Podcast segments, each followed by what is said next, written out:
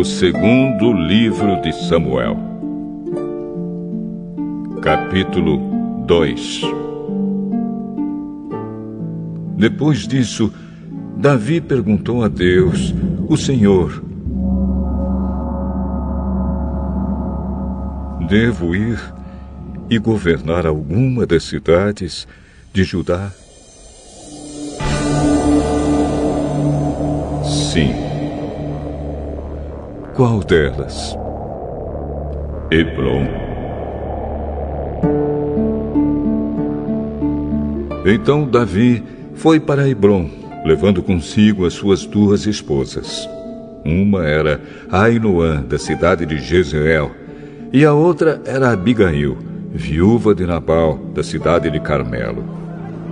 Davi também levou os seus soldados com as suas famílias, e eles ficaram morando nas cidades vizinhas de Hebron. Aí os homens de Judá foram a Hebron e ungiram Davi como rei de Judá. Quando Davi soube que os moradores da cidade de Jabes, da região de Gileade, tinham sepultado Saul, mandou que alguns homens fossem lá com a seguinte mensagem: Que o Senhor abençoe vocês por terem feito a caridade de sepultar o nosso rei. Que o Senhor seja bom e fiel para vocês. Por causa do que fizeram, eu também os tratarei bem. Sejam fortes e valentes. Saul, o rei de vocês, morreu, e o povo de Judá me ungiu como rei deles.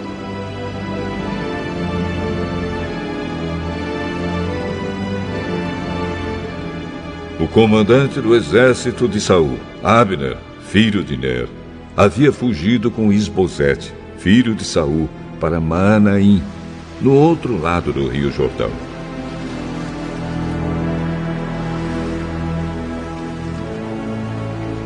Lá, Abner fez Isbosete rei das terras de Gileade, Azer, Jezreel, Efraim e Benjamim. Na verdade, ele o fez rei de todo o povo de Israel. Isbosete tinha 40 anos de idade quando começou a reinar em Israel e reinou dois anos. Mas a tribo de Judá ficou fiel a Davi, e ele a governou em Hebron sete anos e meio. Abner e os oficiais de Isbosete foram de Maanaim para a cidade de Gibeão.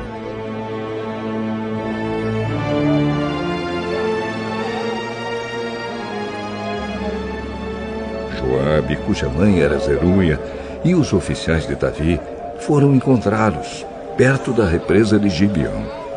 Lá, todos eles se sentaram, um grupo de um lado da represa e o outro do outro lado. Então Abner disse a Joabe: Deixe que alguns dos nossos moços enfrente alguns dos seus em uma luta armada. É, está bem.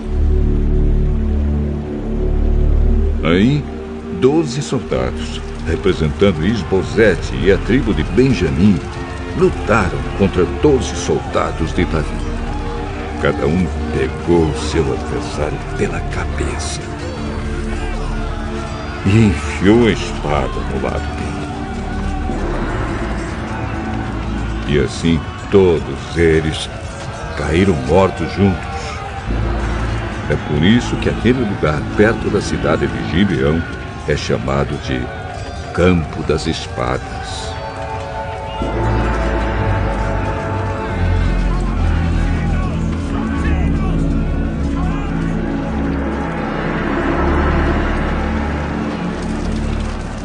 Seguida, houve ali uma violenta batalha. Abner e os israelitas foram derrotados pelos soldados de Davi. Joabe Abisai e Azael, os três filhos de Zeruia, estavam lá. Azael, que era tão ligeiro como uma gazela selvagem, começou a perseguir Abner, correndo atrás dele. Abner olhou para trás e perguntou: Azael, é você? Sim, sou eu. Pare de me perseguir. Corra atrás de um dos soldados e pegue para você as coisas dele. Porém, Azael continuou a persegui-lo. Mais uma vez, Abner disse: Pare de me perseguir. Você está me forçando a matá-lo.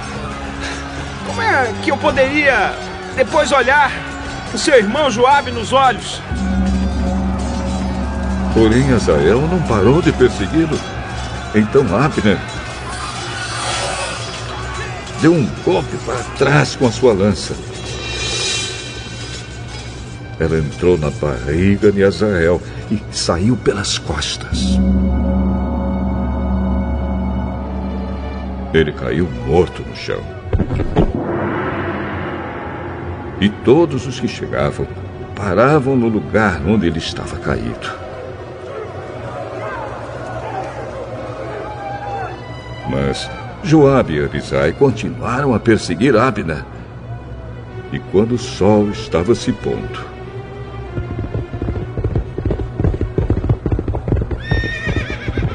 chegaram ao monte de Amá, a leste da cidade de Giar, na estrada que vai para o deserto de Gibeão.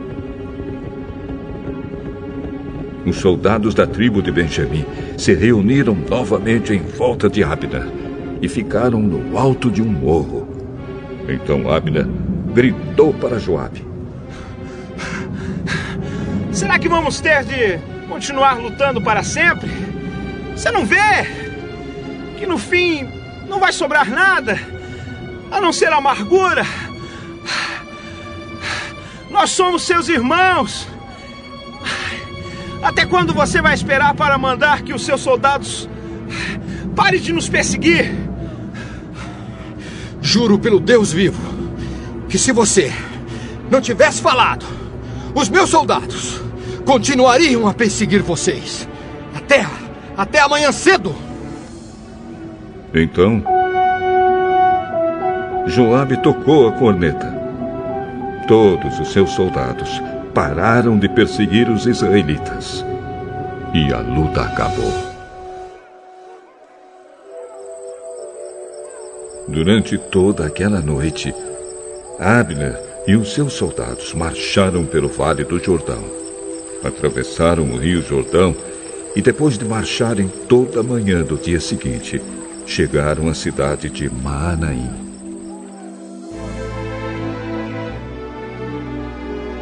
Quando Joabe parou a perseguição, reuniu todos os seus soldados e viu que estavam faltando dezenove além de Azael.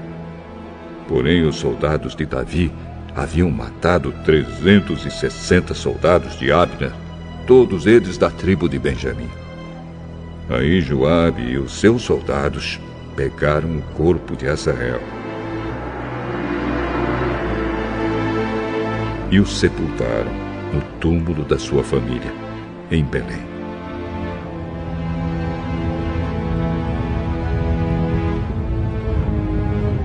Então marcharam durante a noite inteira. E ao amanhecer, chegaram a Hebron.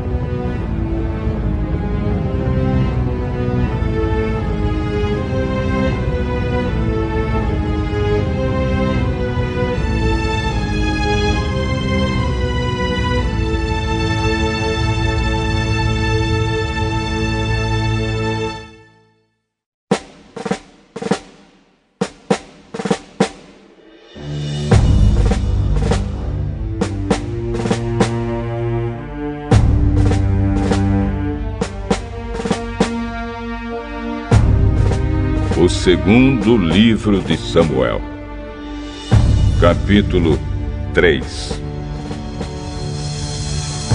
Durou muito tempo a guerra entre os que apoiavam a família de Saul e os que apoiavam Davi. Davi ia ficando cada vez mais forte e a gente de Saul cada vez mais fraca.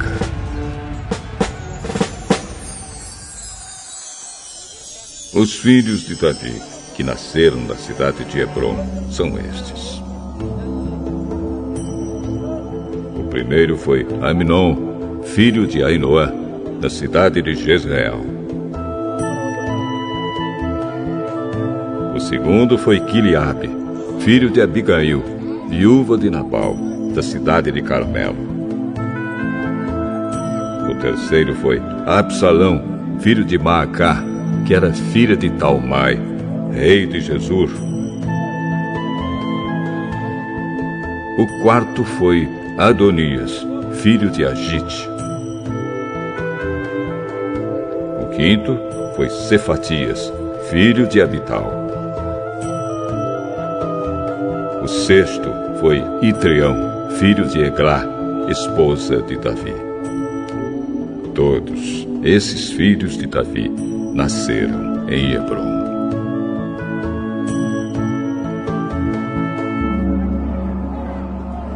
Enquanto continuava a luta entre os que apoiavam a família de Saul e os que seguiam Davi, Abner ficava cada vez mais poderoso entre a gente de Saul.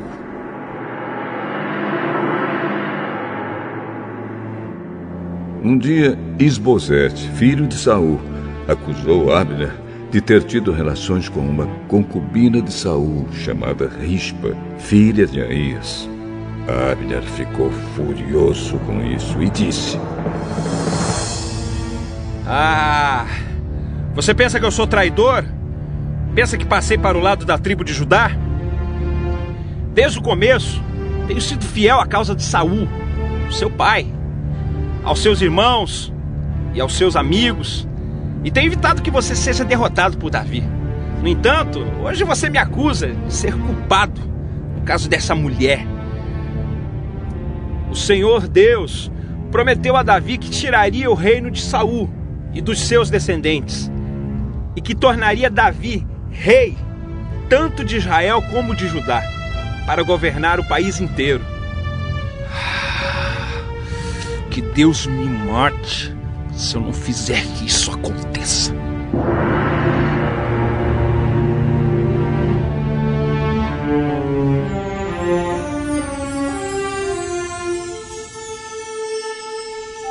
Isbosete tinha medo de Abner, por isso não disse nada. Naquela época, Davi estava na cidade de Hebron e Abner lhe mandou mensageiros com o seguinte recado: Quem vai governar esta terra? Faça um acordo comigo, e eu o ajudarei a levar todo o povo de Israel para o seu lado. Davi respondeu: Muito bem, eu farei um acordo com você, porém com uma condição. Quando vier falar comigo, você vai me trazer Mical, filha de Saul. Então Davi mandou alguns mensageiros dizerem a Esbozete: Entregue-me a minha esposa Mical. Eu paguei cem prepúcios de filisteus para ter o direito de casar com ela. Então Isbosete mandou tirá-la do seu marido Paltiel, filho de Laís.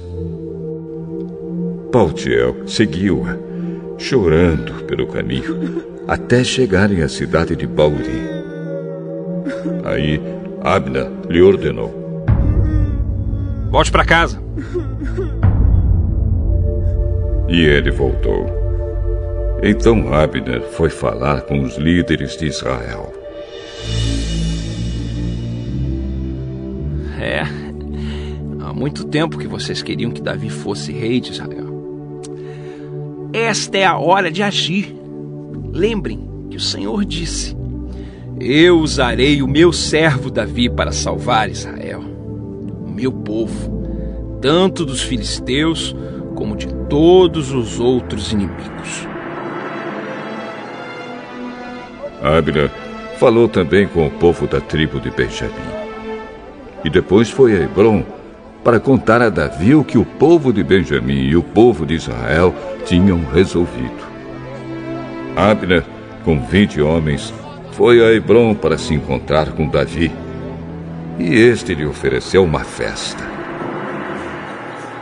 Abner disse a Davi: Eu irei agora e conquistarei todo o povo de Israel para o Senhor. E eles o aceitarão como rei. E o Senhor terá o que desejava e governará o país inteiro. Então Davi deixou Abner ir embora em paz.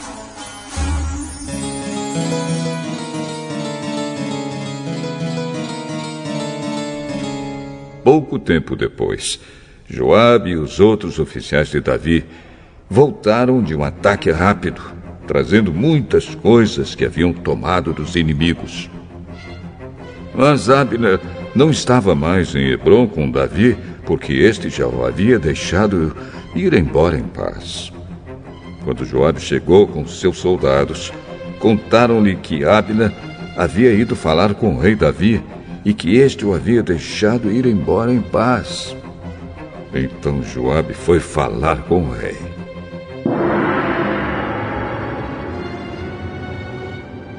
Mas o que foi que o senhor fez? Abner veio aqui e o senhor o deixou que ele fosse embora sem mais nem menos.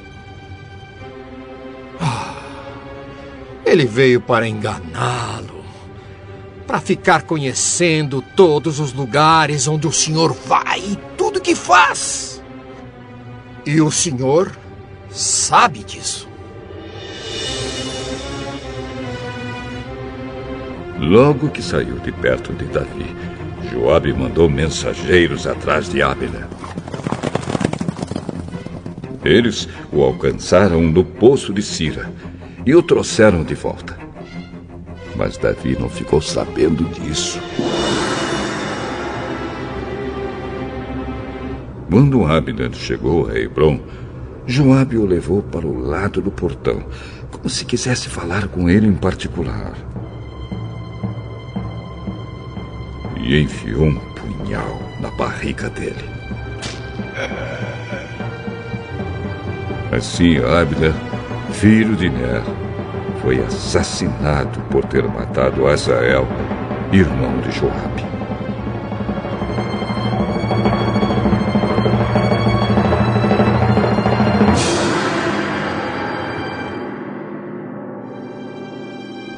Quando soube disso, Davi disse: o Senhor Deus sabe que eu e os meus seguidores não temos nenhuma culpa no assassinato de Abner. Que o castigo por esse crime caia sobre Joabe e toda a sua família. Que nunca faltem na sua família homens que tenham gonorreia ou lepra, ou que sejam capazes de fazer somente trabalho de mulher, ou que sejam mortos em batalha, ou que não tenham o que comer. Assim, Joabe e o seu irmão Abisai assassinaram Abner, porque ele havia matado Azael, o irmão deles, na batalha de Gibeão. Então Davi mandou que Joabe e os seus soldados chorassem por Abner e que, em sinal de tristeza, rasgassem suas roupas e vestissem roupas de luto. E no enterro, o próprio rei Davi ia caminhando atrás do caixão. Abner foi sepultado em Hebron. E o rei chorou alto perto do seu túmulo. E todo o povo fez o mesmo. E Davi fez esta lamentação para Abner.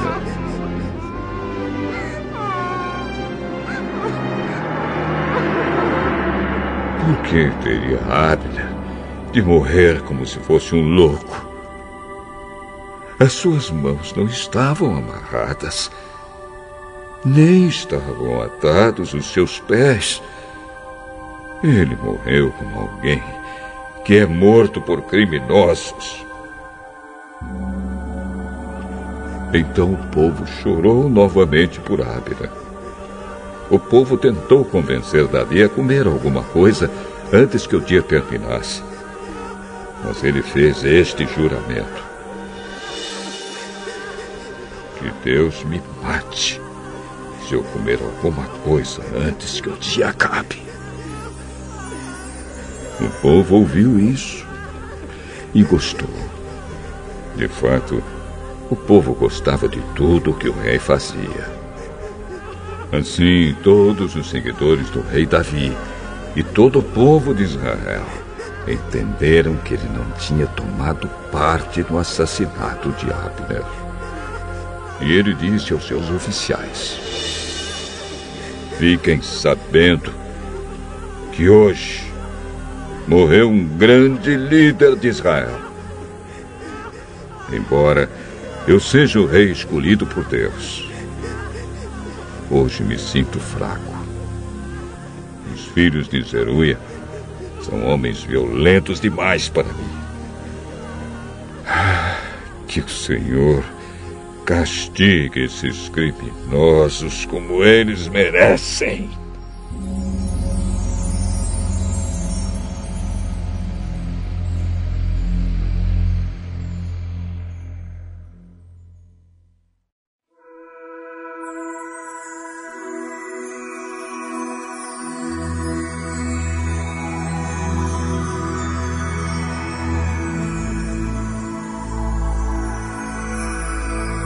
O segundo livro de Samuel,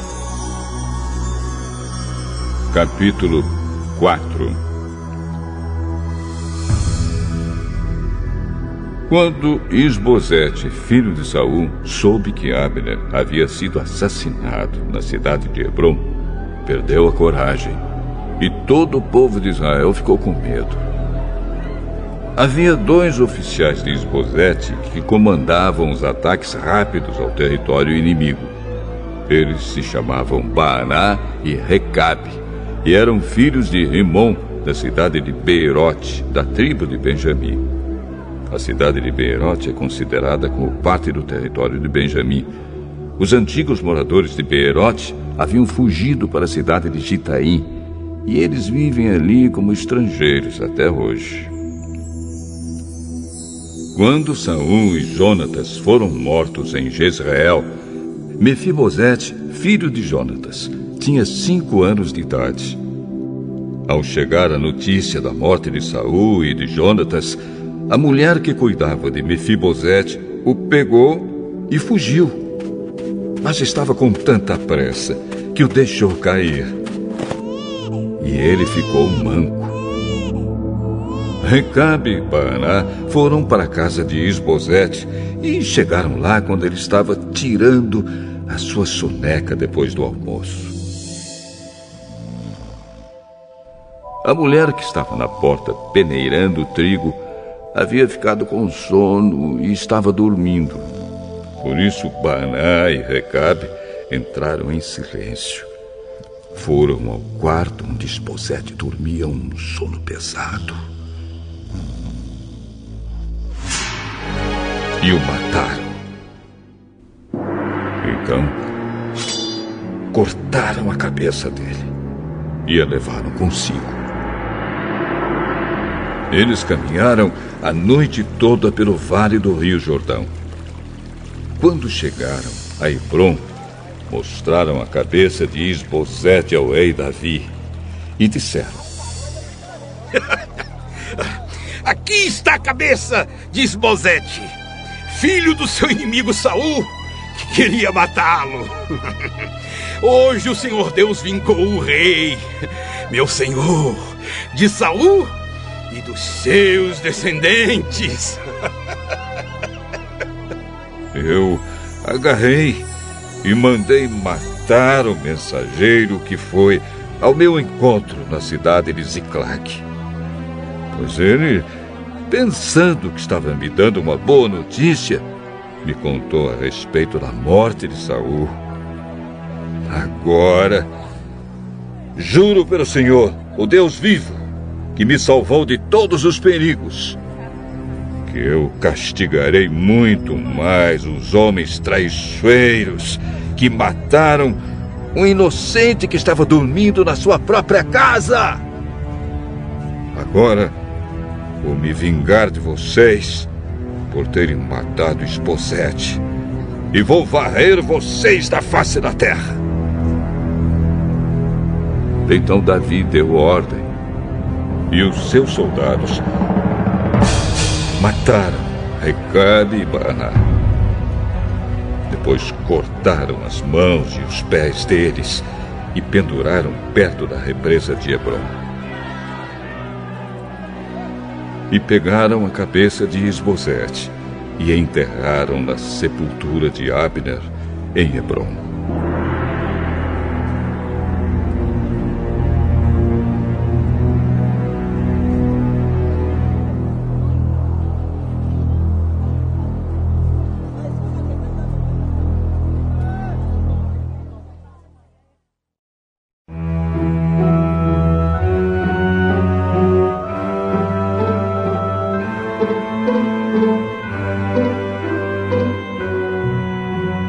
Segundo livro de Samuel, capítulo 5.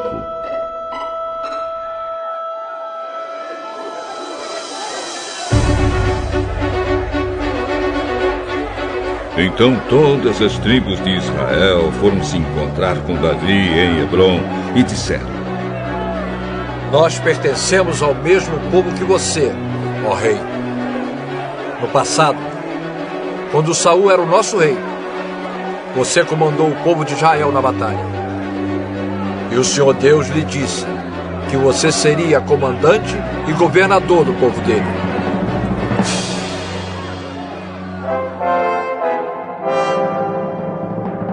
Assim, todos os líderes de Israel foram se encontrar com Davi em Hebron. Davi fez um acordo sagrado com eles e eles o ungiram rei de Israel.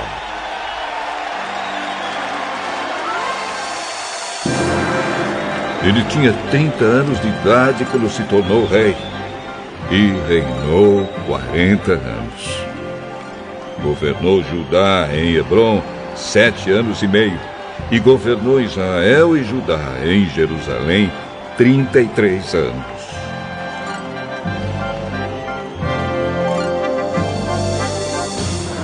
Rei Davi e os seus soldados foram atacar Jerusalém.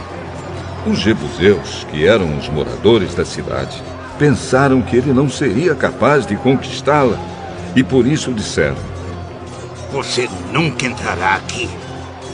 Para fazer você ficar do lado de fora, bastam os cegos e os aleijados. Mas Davi tomou a fortaleza de Sião e ela passou a ser chamada de cidade de Davi. A coisa aconteceu assim. Naquele dia, Davi disse aos seus soldados: Se alguém quiser matar os jebuseus, aqueles pobres cegos e aleijados que eu tanto odeio, então que suba pelo túnel da água e os ataque. É por isso que se diz: os cegos, e os aleijados não podem entrar na casa de Deus.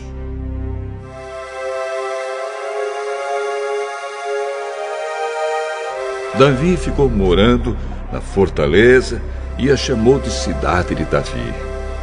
Em volta, ele construiu defesas que iam desde a torre de Milo até o palácio. E Davi ia ficando cada vez mais forte porque o Senhor, o Deus Todo-Poderoso, estava com ele.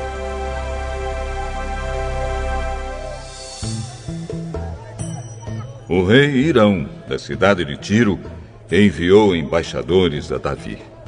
Ele mandou toras de cedro e também carpinteiros e pedreiros, e eles construíram um palácio para Davi.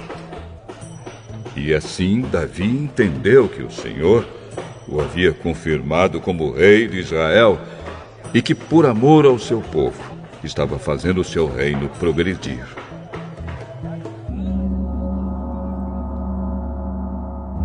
Depois que saiu da cidade de Hebron, Davi arranjou mais concubinas e esposas em Jerusalém, e com elas teve mais filhos e filhas. Os filhos de Davi que nasceram em Jerusalém foram Samua, Sobabe, Natã, Salomão, Ibar, Elisua, Nefeg, Jafia, Elisama, Eliada e Elifelete.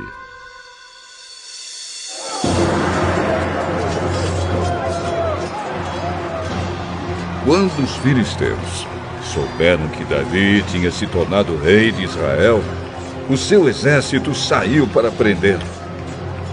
Quando soube disso, Davi desceu para a fortaleza. Os filisteus chegaram ao Vale dos Gigantes e o ocuparam. Aí Davi perguntou a Deus, o Senhor: Devo lutar contra os filisteus, tu me darás a vitória. Eu lhe darei a vitória. Então Davi foi até Baal Perazim e ali venceu os filisteus. Ele disse: Como uma enchente que derruba tudo. Assim o Senhor abriu uma brecha no meio dos meus inimigos. Por isso, aquele lugar é chamado de Baal Perazim. Ali os filisteus abandonaram seus ídolos e Davi e os seus soldados os levaram embora. Então os filisteus voltaram para o Vale dos Gigantes e o ocuparam. Mais uma vez Davi consultou o Senhor e ele respondeu: Não os ataque daqui. Dê a volta. Vá até as amoreiras e ataque por trás. Quando você ouvir o barulho de passos por cima das amoreiras, Fique pronto para atacar, porque isso quer dizer que eu fui na sua frente para derrotar o exército dos filisteus. Davi fez o que o Senhor havia mandado e obrigou os filisteus a recuarem desde Jeba até Gezer.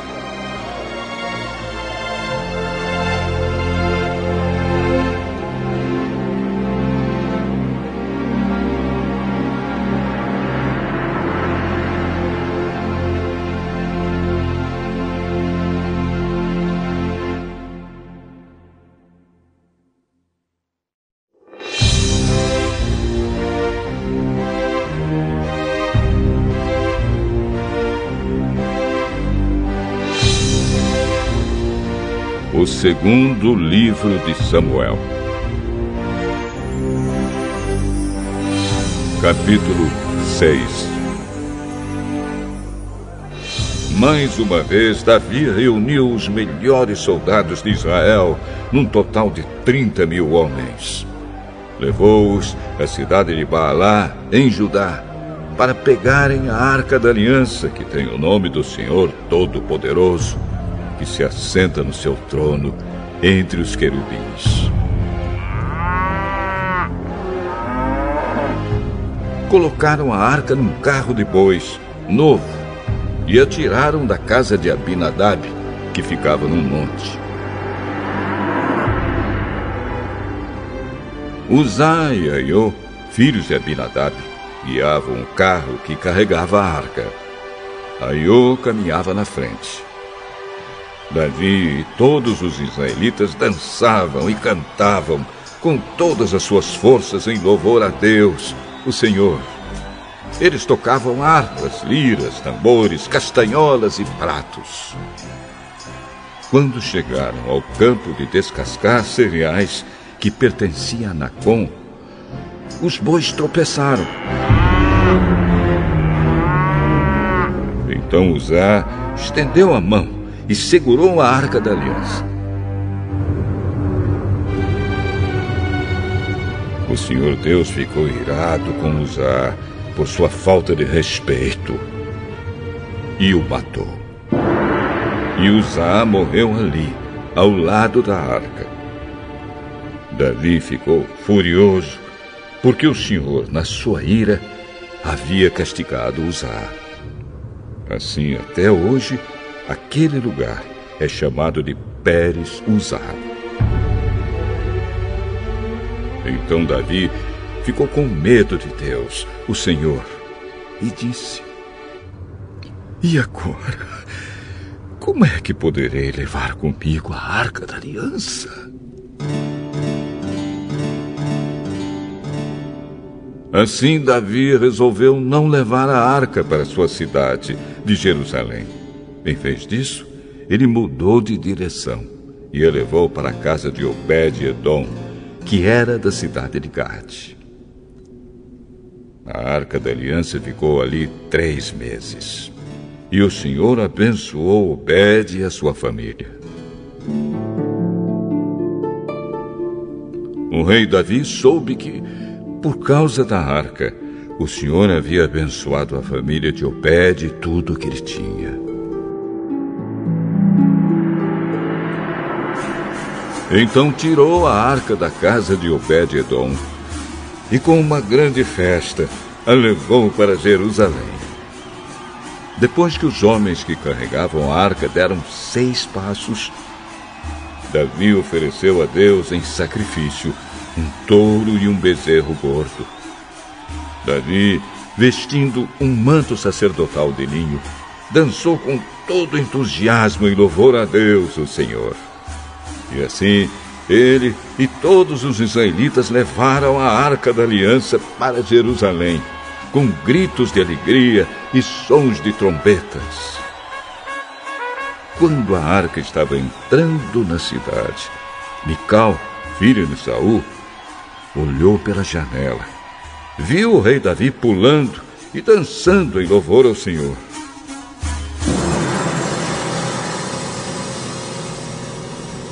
Então sentiu por ele um profundo desprezo.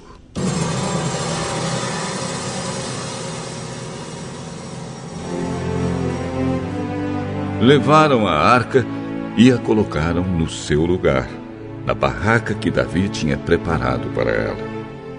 Então ele ofereceu a Deus, o Senhor, sacrifícios que foram completamente queimados e ofertas de paz.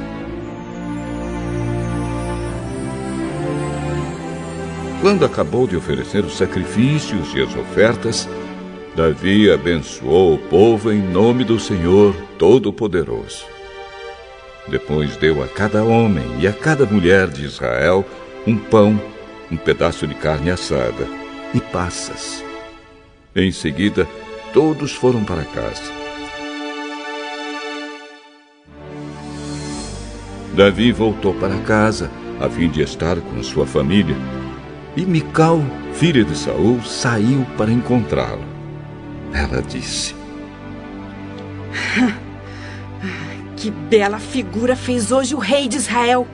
Parecia um sem vergonha mostrando o corpo para as empregadas dos seus funcionários. Eu estava dançando em louvor ao Senhor, que preferiu me escolher em vez de escolher o seu pai e os descendentes dele, e me fez o líder de Israel, o seu povo. Pois eu continuarei a dançar em louvor ao Senhor e me humilharei ainda mais diante dele. Você pode pensar que eu não sou nada, mas aquelas moças de quem você falou vão me dar muito valor.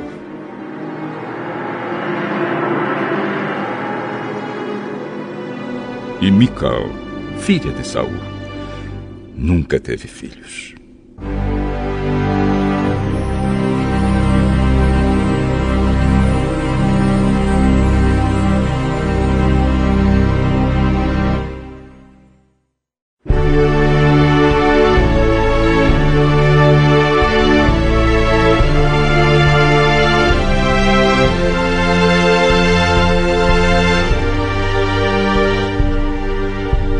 Segundo livro de Samuel, capítulo 7 O rei Davi conseguiu controlar completamente o seu reino. e o Senhor Deus o livrou de todos os seus inimigos.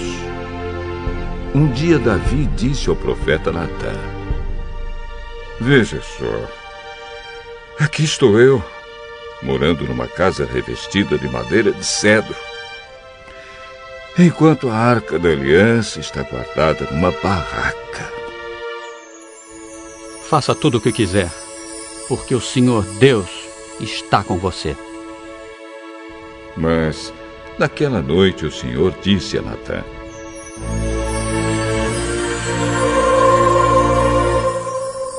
Vá e diga ao meu servo Davi que eu mandei dizer o seguinte: Não é você a pessoa que deve construir um templo para eu morar nele. Desde que tirei do Egito o povo de Israel e até hoje, eu não tenho morado em nenhum templo. Tenho viajado morando numa barraca. Em todas as minhas viagens com o povo de Israel, nunca perguntei aos líderes que escolhi por que razão eles não construíram para mim um templo revestido de cedro. Portanto, diga ao meu servo Davi que eu, o Senhor Todo-Poderoso, digo o seguinte: Eu tirei você do trabalho de cuidar de ovelhas nos campos e o fiz governador do meu povo de Israel. Estive com você em todos os lugares por onde tem ido, e conforme você foi avançando, eu o defendi de todos os seus inimigos. Eu farei com que você seja famoso, tão famoso quanto os maiores líderes do mundo. Escolhi um lugar para o meu povo de Israel e o fiz morar ali, onde eles viverão em paz. Desde que entraram nesta terra, eles têm sido atacados por povos violentos. Mas isso não acontecerá mais. Eu prometo que livrarei você de todos os seus inimigos e que lhe darei descendentes. E quando você morrer, e for sepultado ao lado dos seus antepassados, eu colocarei um dos seus filhos como rei e tornarei forte o reino dele. Será ele quem construirá um templo para mim, e eu farei com que os seus descendentes governem para sempre. Eu serei o pai dele, e ele será meu filho. Quando ele errar, eu o castigarei como um pai castiga seu filho. Porém, não retirarei dele o meu amor, como fiz com Saul, para que você pudesse ser rei. Você sempre terá descendentes, e eu farei com que o seu reino dure para sempre. E a sua descendência real nunca terminará.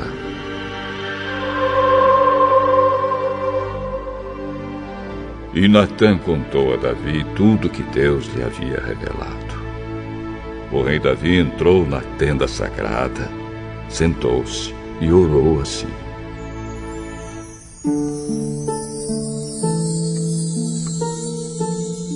Oh Senhor meu Deus, eu não mereço tudo o que fizeste por mim no passado, e a minha família também não merece. E como se as bênçãos do passado ainda fossem poucas, agora estás fazendo promessas a respeito dos meus descendentes no futuro. E deixaste um homem ver isso. Oh Senhor, meu Deus. O que mais posso te dizer? Tu me conheces, pois sou teu servo. Era o teu desejo e propósito fazer isso e tu me deixaste saber de todas essas grandes coisas. Como és grande, ó oh Senhor nosso Deus! Não há ninguém igual a ti. Como temos ouvido dizer, somente tu és Deus, não existe outro. Não há nenhuma outra nação na terra como o teu povo de Israel, que libertaste para ser o teu próprio povo. Tu te tornaste famoso e fizeste grandes e maravilhosas coisas por eles. Tu libertaste o teu povo do Egito e expulsaste as outras nações e os seus deuses, conforme o teu povo ia avançando. Oh, Senhor, tu fizeste com que o teu povo de Israel fosse teu para sempre e te tornaste o seu Deus. E agora, ó Senhor nosso Deus, confirma a promessa que fizeste a meu respeito e a respeito da minha família e cumpre o que disseste que ia acontecer. A tua fama será grande e para sempre as pessoas dirão: O Senhor Todo-Poderoso é o Deus de Israel. E tu farás com que sempre haja reis entre os meus descendentes. Senhor Todo-Poderoso, Deus de Israel, eu tenho coragem para te fazer esta oração, porque revelaste a mim, teu servo, que farás com que os meus descendentes sejam reis. E mais, tu, ó Senhor, me fizeste esta maravilhosa promessa, e as tuas promessas sempre se cumprem, porque tu és Deus. Eu te peço agora que abençoes os meus descendentes, para que eles continuem a ter sempre a tua proteção. Tu, ó Senhor, meu Deus, prometeste isso. Que a tua bênção esteja com os meus descendentes para sempre.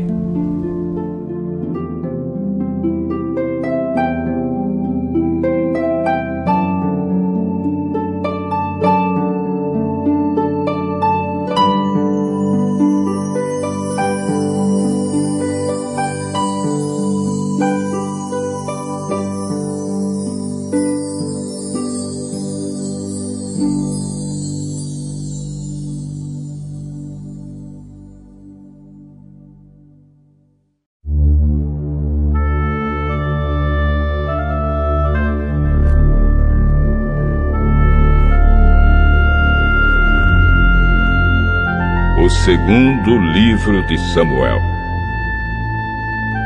capítulo 8. Algum tempo depois, Davi atacou os filisteus, derrotou-os e acabou com o poder deles naquela região. Ele também derrotou os moabitas, fez com que se deitassem no chão, mediu-os com uma corda matou dois terços deles. Assim os Moabitas se tornaram escravos de Davi e lhe pagavam impostos.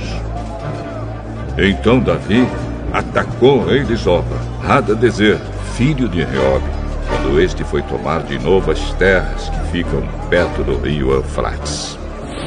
Davi prendeu mil e setecentos cavaleiros de Hadadezer e vinte mil dos seus soldados da infantaria também aleijou os cavalos que puxavam os carros, deixando cavalos somente para cem carros. Os sírios de Damasco foram socorrer Hadadezer, e Davi matou 22 mil deles. Em seguida, colocou acampamentos militares na terra deles. Davi os dominou e eles lhe pagavam impostos.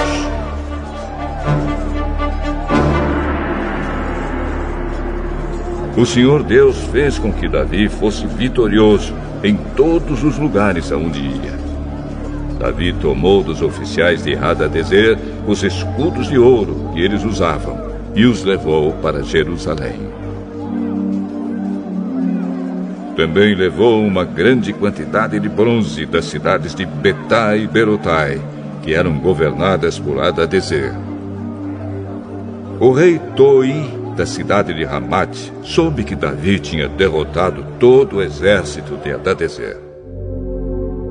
Então enviou seu filho Jorão para cumprimentar Davi e para lhe dar parabéns por ter vencido Adadezer. Acontece que Toi havia lutado muitas vezes contra Adadezer. Jorão levou para Davi objetos feitos de prata, de ouro e de bronze. E o rei Davi os separou para serem usados na adoração ao Senhor, juntamente com a prata e o ouro que havia tomado dos povos que havia conquistado. Isto é, os Edomitas, os Moabitas, os Amonitas, os Filisteus e os Amalequitas. E fez a mesma coisa com parte do que havia tirado de Adadezer. Davi se tornou ainda mais famoso quando voltou depois de ter matado 18 mil edomitas no Vale do Sal. Ele colocou acampamentos militares em todo o país de Edom e dominou o povo dali. O Senhor Deus fez com que Davi fosse vitorioso em todos os lugares aonde ia.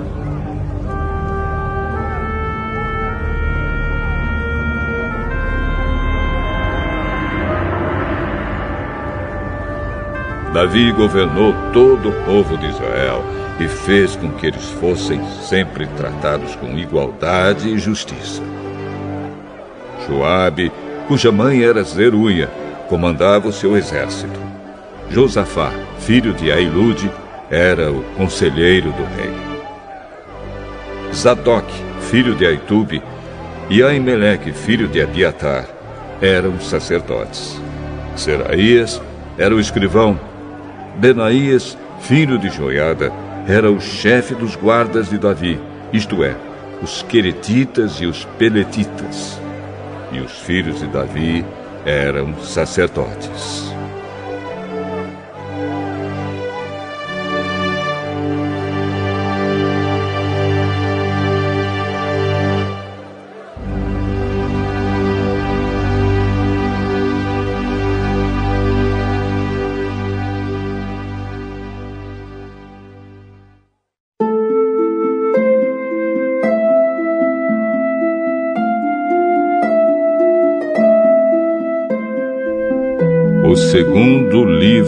Samuel,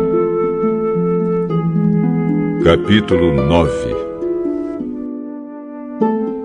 Certo dia, Davi perguntou: Será que alguma pessoa da família de Saul ainda está viva? Se está, eu quero fazer alguma coisa boa para essa pessoa, por causa de Jonatas,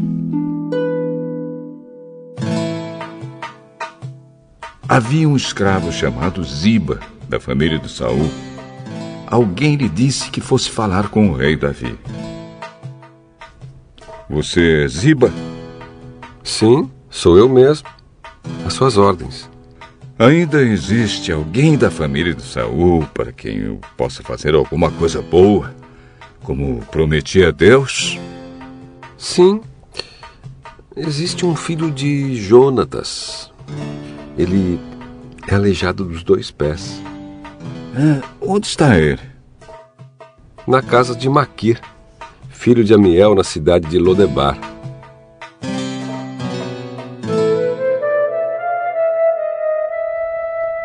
Então o rei Davi mandou buscá-lo. Quando Mefibosete, filho de Jonatas e neto de Saul, chegou, ele ajoelhou-se e encostou o rosto no chão diante de Davi em sinal de respeito. Davi disse: Mefibosete. Às suas ordens, senhor. Não, não fique com medo. Eu serei bondoso com você por causa de Jonatas, o seu pai. Eu lhe darei de volta todas as terras que pertenciam ao seu avô Saul. E você será sempre bem-vindo à minha mesa. Mefibosete se curvou novamente e respondeu: Eu não falho mais do que um cachorro morto. Por que o senhor é tão bondoso comigo? Então o rei chamou Ziba, o escravo de Saul, e disse: Eu estou devolvendo a Mefibosete, o neto do seu patrão, tudo o que pertencia a Saul e a sua família. você, os seus filhos e os seus empregados cultivarão a terra para a família do seu patrão Saul e farão a colheita para que eles tenham comida. Mas Mefibosete comerá sempre à minha mesa. Ziba tinha quinze filhos e vinte empregados. Ele respondeu: Farei tudo o que o senhor mandar.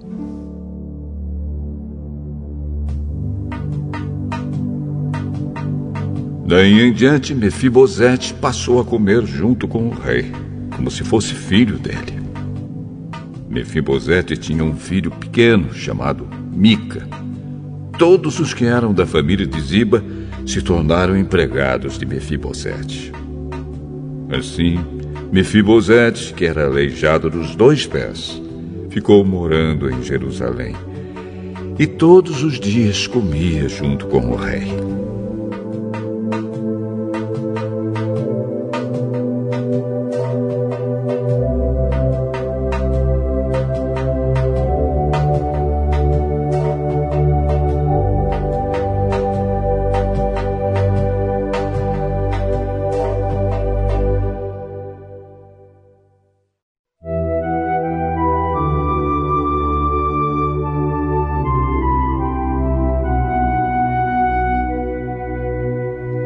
Segundo livro de Samuel, capítulo 10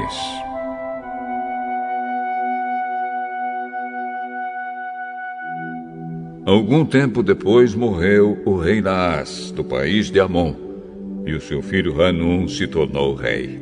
E Davi disse: Eu serei bondoso com Hanum, assim como Naás, seu pai, foi bondoso comigo. Então enviou mensageiros a Hanum para mostrar a sua amizade.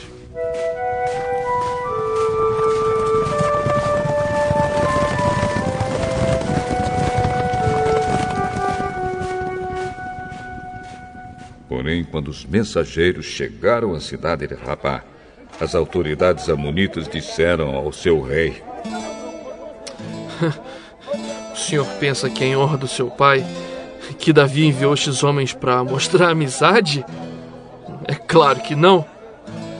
Ele os mandou aqui como espiões, a fim de conhecerem a cidade, para poderem destruí-la. Então Hanum pegou os mensageiros de Davi, raspou um lado da barba deles, cortou as suas roupas até a altura das nádegas e os mandou embora. Quando Davi soube disso, enviou outros mensageiros ao encontro deles, porque eles estavam muito envergonhados. Davi mandou-lhes dizer que ficassem na cidade de Jericó e que só voltassem quando as suas barbas tivessem crescido de novo.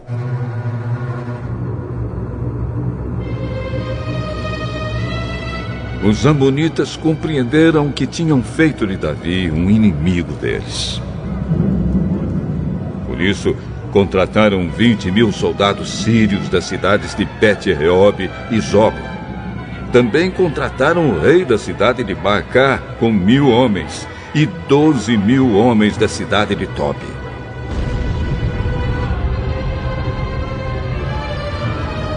Davi soube disso e enviou contra eles Joabe com todos os melhores soldados do exército israelita.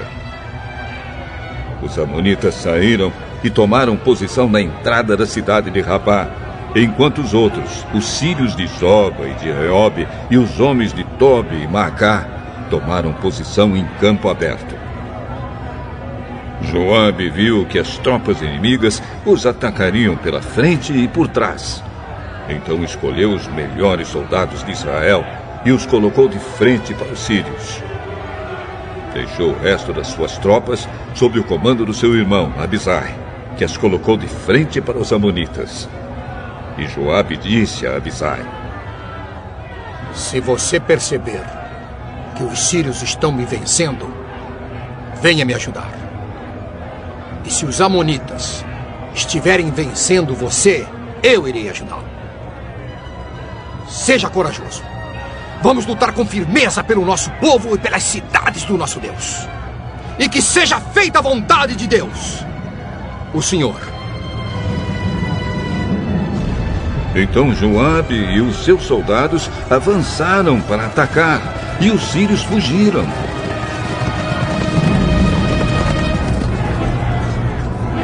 Os amonitas viram os sírios fugindo.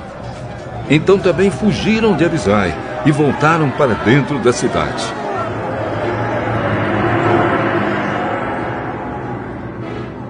E Joabe parou de lutar contra os amonitas e voltou para Jerusalém. Quando os sírios viram que tinham sido vencidos pelos israelitas, reuniram de novo todas as suas tropas. Rei Adadezer mandou chamar os sírios que estavam no lado leste do rio Eufrates. Então eles foram até a cidade de Elã. Na frente deles ia Sobaque, o comandante do exército de Adadezer. Quando Davi soube disso, reuniu as tropas israelitas, atravessou o rio Jordão e marchou para Elã. Lá os sírios tomaram posição de frente para os israelitas. A luta começou. E os israelitas fizeram os sírios fugir. Davi e os seus soldados mataram 700 soldados que guiavam carros de guerra e 40 mil cavaleiros sírios. Feriram também Sobaque, o comandante inimigo, que morreu ali no campo de batalha. Quando os reis, que eram chefiados por Adadezer, viram que tinham sido vencidos pelos israelitas, fizeram paz com eles, ficando debaixo do seu poder. E os sírios ficaram com medo de ajudar de novo os amonitas.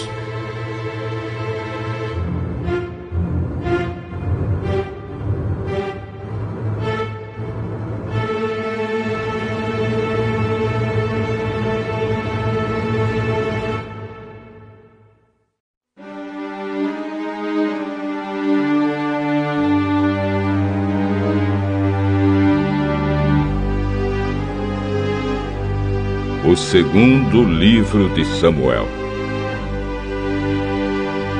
capítulo 11. Na primavera seguinte, época do ano em que os reis costumam sair para a guerra, Davi mandou que Joabe, os seus oficiais e o exército israelita fossem atacar os inimigos. Eles venceram os amonitas e cercaram a cidade de Rabá. Mas Davi ficou em Jerusalém.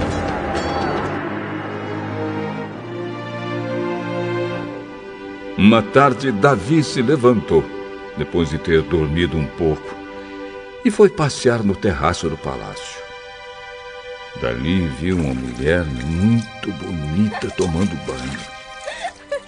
Aí ele mandou que descobrissem quem era aquela mulher e soube que era Batisseba, filha de Eliã e esposa de Urias, o Eteu. Então Davi mandou que alguns mensageiros fossem buscá-la. Eles a trouxeram. E Davi teve relações com ela. Batseba tinha justamente terminado seu ritual mensal de purificação.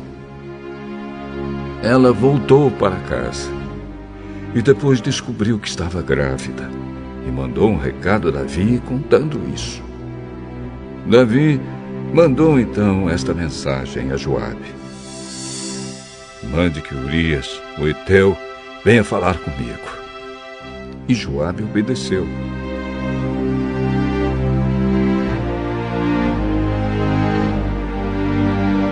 Quando Urias chegou, Davi perguntou a ele se Joabe e as tropas estavam bem e como estava indo a guerra.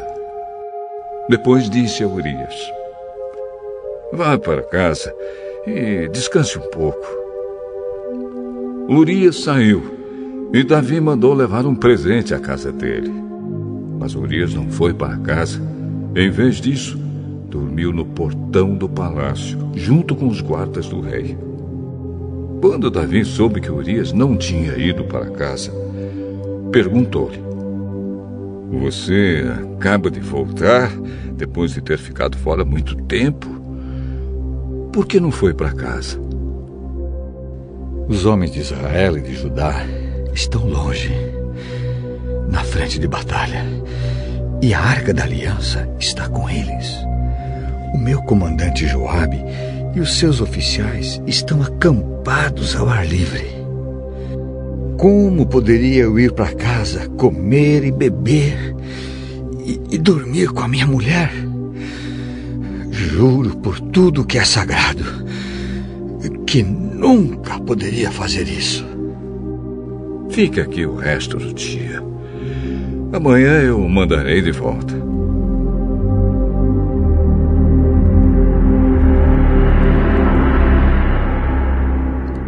Urias ficou em Jerusalém naquele dia e no dia seguinte. Davi convidou-o para jantar e fez com que ele ficasse bêbado. Mesmo assim, Urias não foi para casa naquela noite. Em vez disso, dormiu no seu cobertor no quarto da guarda do palácio.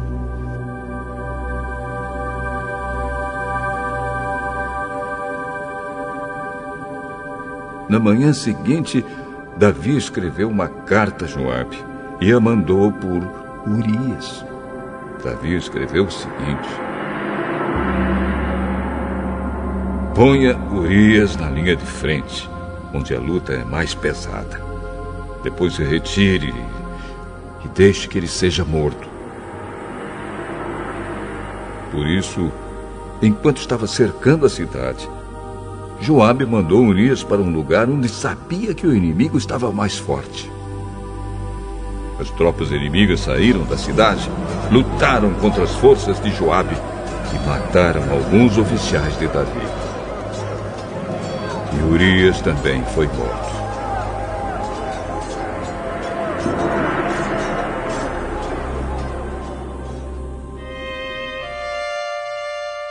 Então Joabe mandou a Davi notícias da batalha. Ele disse ao mensageiro o seguinte: Se depois que você contar ao rei tudo sobre a batalha, ele ficar zangado e perguntar: Por que vocês chegaram tão perto da cidade para lutar com eles? Não viram que eles poderiam atirar flechas do alto da muralha? Vocês não lembram como Abimeleque, filho de Jerubezete, foi morto? Foi na cidade de Tebes, onde uma mulher atirou de cima da muralha uma pedra de moinho e o matou. Então por que vocês chegaram tão perto da muralha? Se o rei perguntar isso, responda: Urias, seu oficial, também foi morto. Então o mensageiro foi e disse a Davi o que Joabe tinha mandado. O mensageiro disse assim: Os inimigos eram mais fortes do que nós e saíram para fora da cidade para lutar em campo aberto, mas nós os forçamos a voltar para o portão da cidade. Então eles atiraram flechas do alto da muralha contra nós e alguns dos seus oficiais foram mortos. E o seu oficial, Urias, também morreu. Davi respondeu ao mensageiro: Anime Joabe e diga-lhe que não fique preocupado, pois numa batalha nunca se sabe quem vai morrer. Diga-lhe que ataque com mais força até conquistar a cidade. Batseba soube que o marido tinha morrido e chorou por ele. Depois que passou o tempo de luto, Davi mandou trazê-la para o palácio. Ela se tornou sua esposa e lhe deu um filho. Mas o Senhor não gostou do que Davi tinha feito.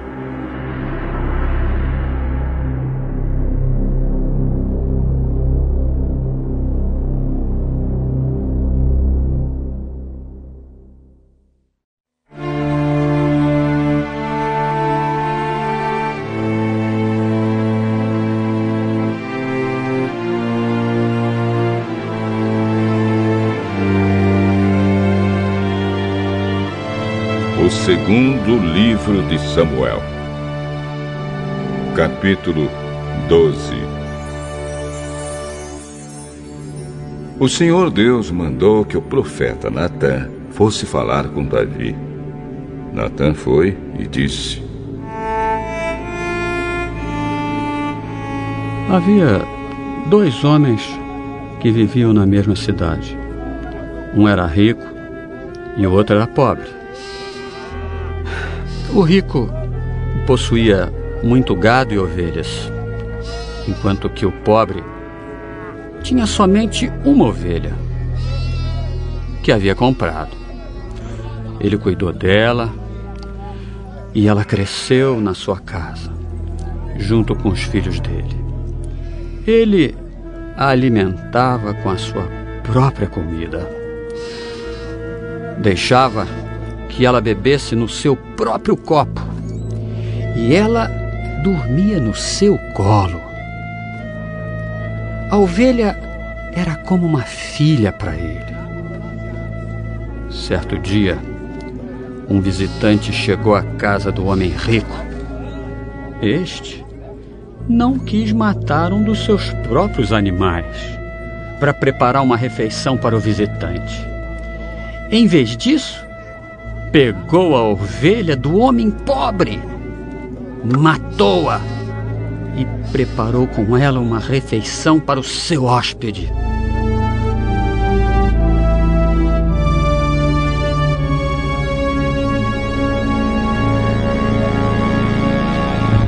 Então Davi ficou furioso com aquele homem e disse: ah, Eu juro pelo Senhor, o Deus vivo, que o homem que fez isso deve ser morto. Ele deverá pagar quatro vezes o que tirou por ter feito uma coisa tão cruel. Então Natan disse a Davi: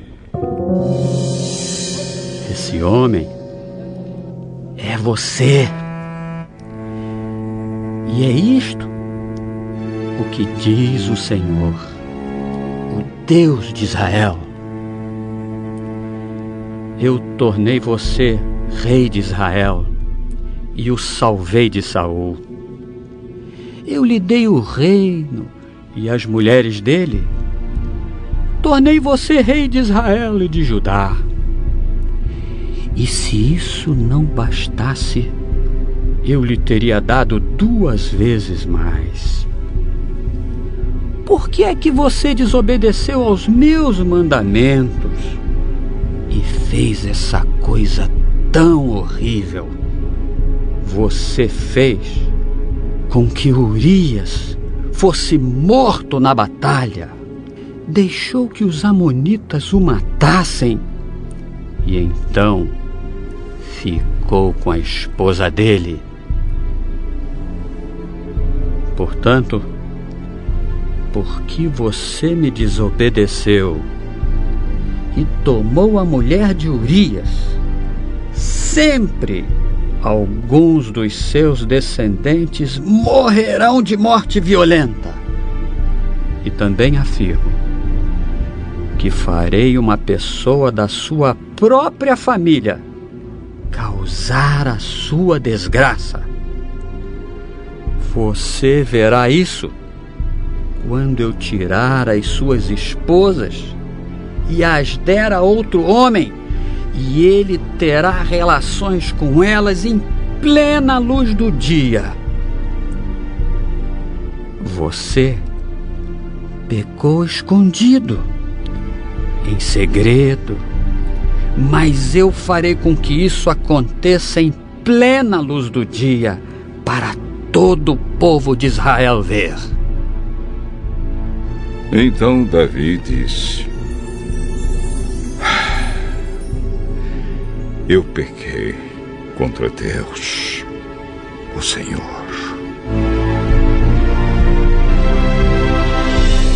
O Senhor perdoou seu pecado. Você não morrerá. Mas, porque fazendo isso você mostrou tanto desprezo pelo Senhor, o seu filho morrerá. Aí, Natan foi para casa. Então o Senhor fez com que o filho de Davi e da mulher de Urias ficasse muito doente. Davi orou a Deus para que a criança sanasse e não quis comer nada. Entrou no seu quarto e passou a noite inteira deitado no chão. Então os funcionários do palácio tentaram fazer Davi se levantar, mas ele não quis e não comeu nada com eles.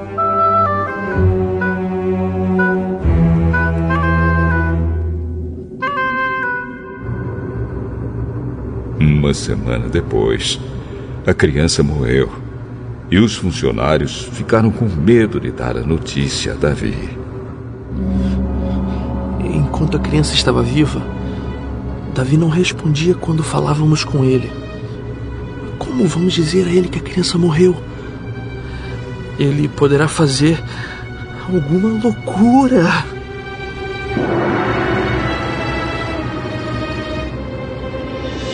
Quando Davi viu os oficiais cochichando uns com os outros, compreendeu que a criança havia morrido. Então perguntou: A criança morreu? Morreu. Então Davi se levantou do chão, tomou um banho, penteou os cabelos e trocou de roupa. Depois foi à casa de Deus, o Senhor, e o adorou. Quando voltou ao palácio, pediu comida e comeu logo o que lhe foi servido. Aí os seus oficiais disseram: Nós não entendemos isso. Enquanto o menino estava vivo, o Senhor chorou por ele e não comeu. Mas, logo que ele morreu, o Senhor se levantou e comeu. Sim. Enquanto o menino estava vivo, eu jejuei e chorei, porque o Senhor poderia ter pena de mim e não deixar que ele morresse. Mas agora que está morto, por que jejuar? Será que eu poderia fazê-lo viver novamente? Um dia eu irei para o lugar onde ele está Porém, ele nunca voltará para mim.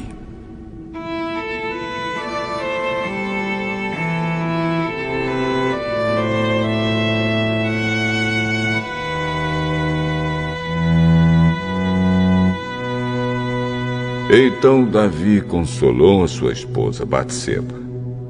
Teve relações com ela e ela deu à luz um filho, a quem Davi deu o nome de Salomão. Deus amou o menino e mandou que o profeta Natã lhe desse o nome de Gedidias, porque o Senhor Deus o amava.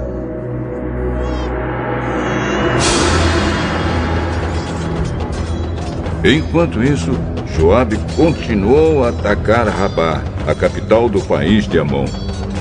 Quando estava para conquistar a cidade, enviou mensageiros com o seguinte recado para Davi: eu ataquei Rabá e conquistei os seus reservatórios de água. Reúna agora o resto dos seus soldados e o senhor ataque a cidade e tome. Eu não quero ficar com a glória dessa vitória.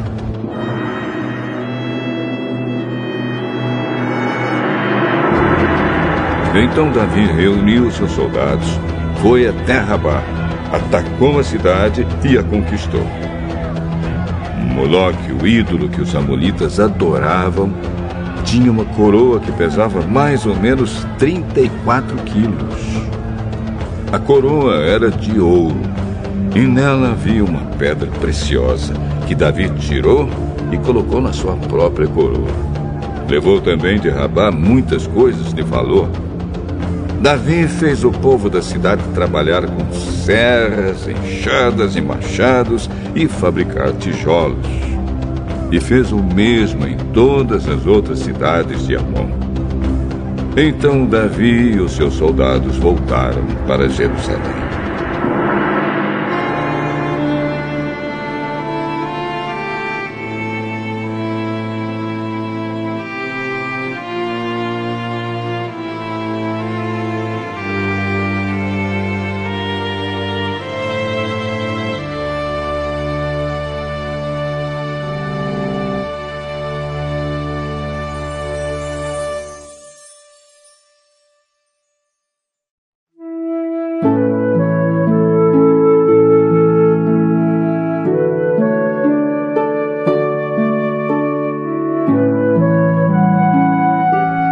Segundo livro de Samuel, capítulo 13.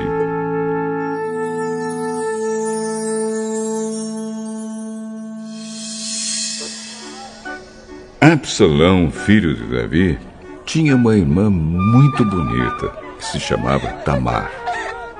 Outro filho de Davi, chamado Anon, apaixonou-se por ela. Ele estava tão apaixonado que até ficou doente. Amnon pensava que era impossível possuir a sua meia-irmã. Ela era virgem e por isso não tinha o direito de se encontrar com nenhum homem. Mas Amnon tinha um amigo muito esperto, chamado Jonadab, filho de Simeia, irmão de Davi. Jonadab disse a Amnon: você é filho do rei e, no entanto, cada dia está mais triste. Diga-me por quê. É que estou apaixonado por Tamar. A irmã de Absalão, meu irmão por parte de pai. Finja que está doente e. vá se deitar. Quando seu pai vier, diga a ele: Por favor, Deixe que a minha irmã Tamar venha me dar de comer. Que ela prepare a comida aqui, onde eu possa vê-la. E que ela mesma me sirva a comida.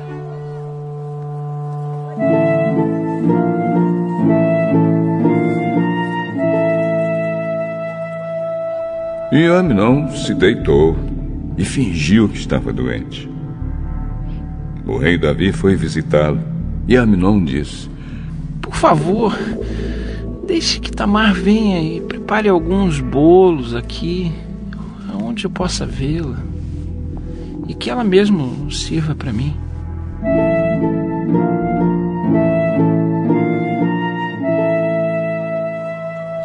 Então Davi mandou dizer a Tamar no palácio: Vá à casa de Aminon e prepare alguma comida para ele. Ela foi e o encontrou de cama. Aí pegou um pouco de massa, preparou-a e fez alguns bolos ali onde ele podia vê-la. Então assou os bolos e os tirou da forma para Minon comer. Mas ele não quis e disse: Mande todo mundo sair. Todos saíram. E Amnon disse a Tamar: Traga os bolos aqui para minha cama e sirva-os para mim. Então ela levou os bolos para ele.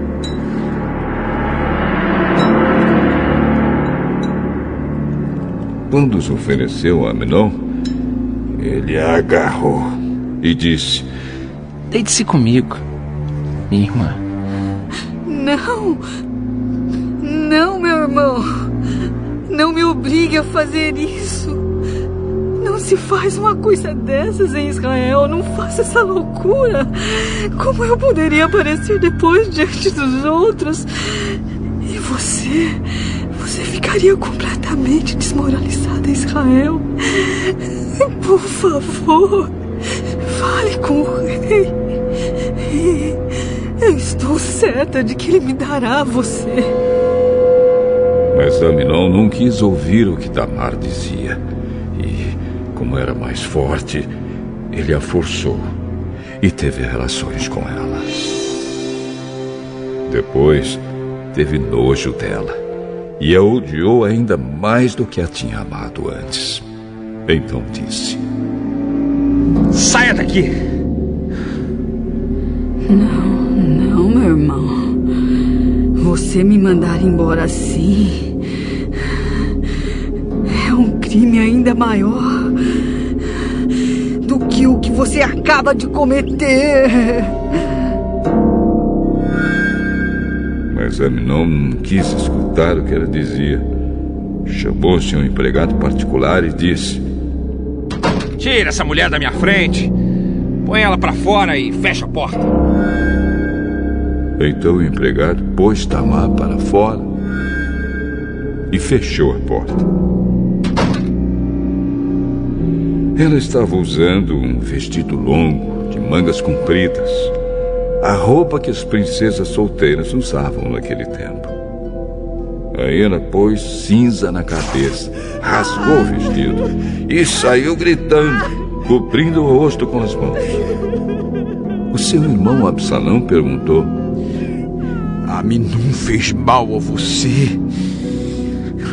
Não conte isso a ninguém, minha. Afinal de contas, ele é seu meio-irmão. Não leve isso muito a sério. Assim Tamar ficou vivendo triste e sozinha na casa de Absalão.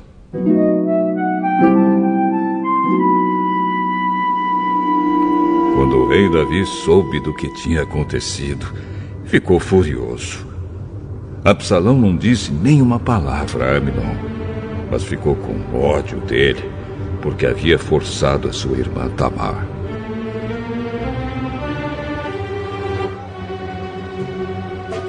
Dois anos depois, Absalão estava cortando a lã das suas ovelhas em Baal Azor, perto da cidade de Efraim, e convidou todos os filhos do rei para irem até lá. Ele foi falar com o rei Davi e disse: Meu rei, eu estou cortando a lã das minhas ovelhas. Gostaria que o senhor e seus funcionários também fossem até lá. Não, meu filho. Se todos nós fôssemos, daríamos muito trabalho a você. Absalão insistiu, mas o rei não quis ir. E disse a ele que podia ir embora. Está bem. Então deixe que pelo menos o meu irmão Aminon vá. Por que motivo ele iria com você?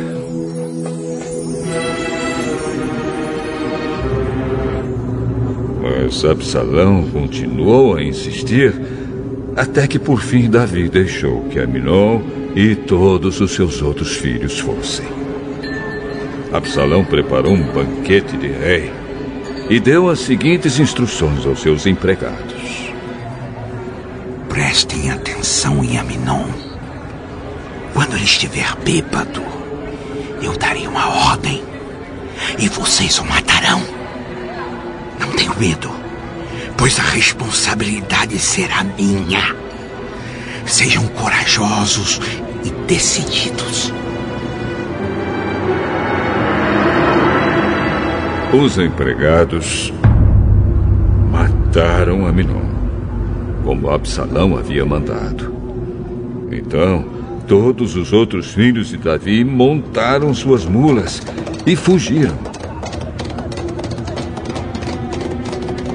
Enquanto eles estavam voltando para casa, Davi recebeu esta notícia: Absalão matou todos os seus filhos.